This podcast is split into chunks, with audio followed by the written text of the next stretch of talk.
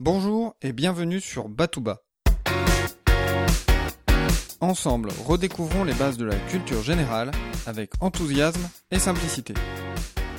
Je m'appelle Emmanuel et je suis là pour vous transmettre mon goût et mon plaisir d'apprendre.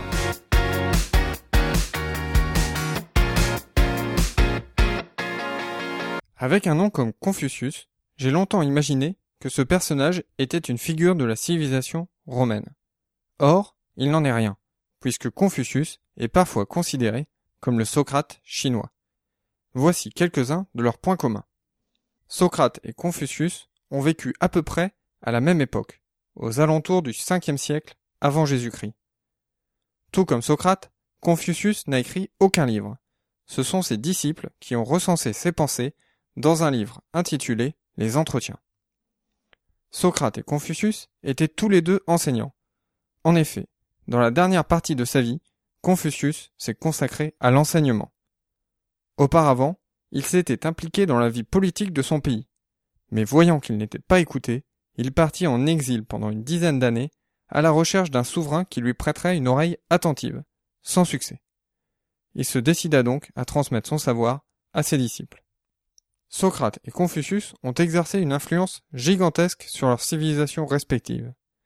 La philosophie de Confucius a traversé les millénaires et a profondément marqué, et marque encore, la Chine et ses voisins asiatiques. Dans sa philosophie, Confucius ne fait aucune allusion au divin, mais se concentre uniquement sur l'homme. Il le met face à ses responsabilités. D'après lui, l'homme n'est ni bon ni mauvais par nature. L'être humain est un être perfectible à l'infini, et c'est pour cela qu'il doit en permanence apprendre. L'apprentissage doit engager l'homme dans son ensemble, corps et âme. En effet, l'essentiel n'est pas d'accumuler un maximum de connaissances, mais plutôt de les pratiquer, de les mettre en action.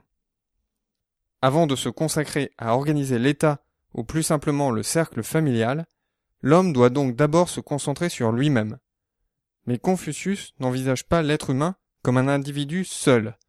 Il envisage toujours l'homme comme étant membre d'une communauté dont il est solidaire. Cette solidarité au sein de la communauté et le développement des valeurs morales au travers de l'apprentissage sont à la base de sa pensée. Pour essayer de mieux comprendre sa philosophie, j'ai réalisé mon top 5 des citations de Confucius. En cinquième position, l'homme sage apprend de ses erreurs. L'homme plus sage apprend des erreurs des autres. En quatrième position. La plus grande gloire n'est pas de ne jamais tomber, mais de se relever à chaque chute. Troisième position. On a deux vies. La deuxième commence le jour où on réalise qu'il n'y en a qu'une. En seconde position. Si l'homme a deux oreilles et une bouche, c'est pour écouter deux fois plus qu'il ne parle. Et ma citation préférée Celui qui pose une question risque de passer pour un sot. Celui qui n'en pose pas est sûr de le rester. Ces deux dernières citations me touchent plus particulièrement, car elles nous incitent à être curieux et ouverts au monde qui nous entoure. Personnellement, j'ai très rarement eu peur de poser des questions lorsque je ne comprenais pas un sujet. Quand cela m'est arrivé, j'avais peur de montrer que je n'avais pas une culture générale à la hauteur. Afin de vaincre cette crainte, j'ai réfléchi à cinq étapes, très simples et très courtes.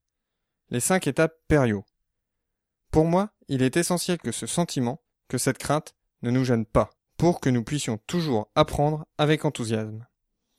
Vous pouvez retrouver ces cinq étapes sur www.batouba.com en vous abonnant à ma newsletter. Mais revenons-en à Confucius.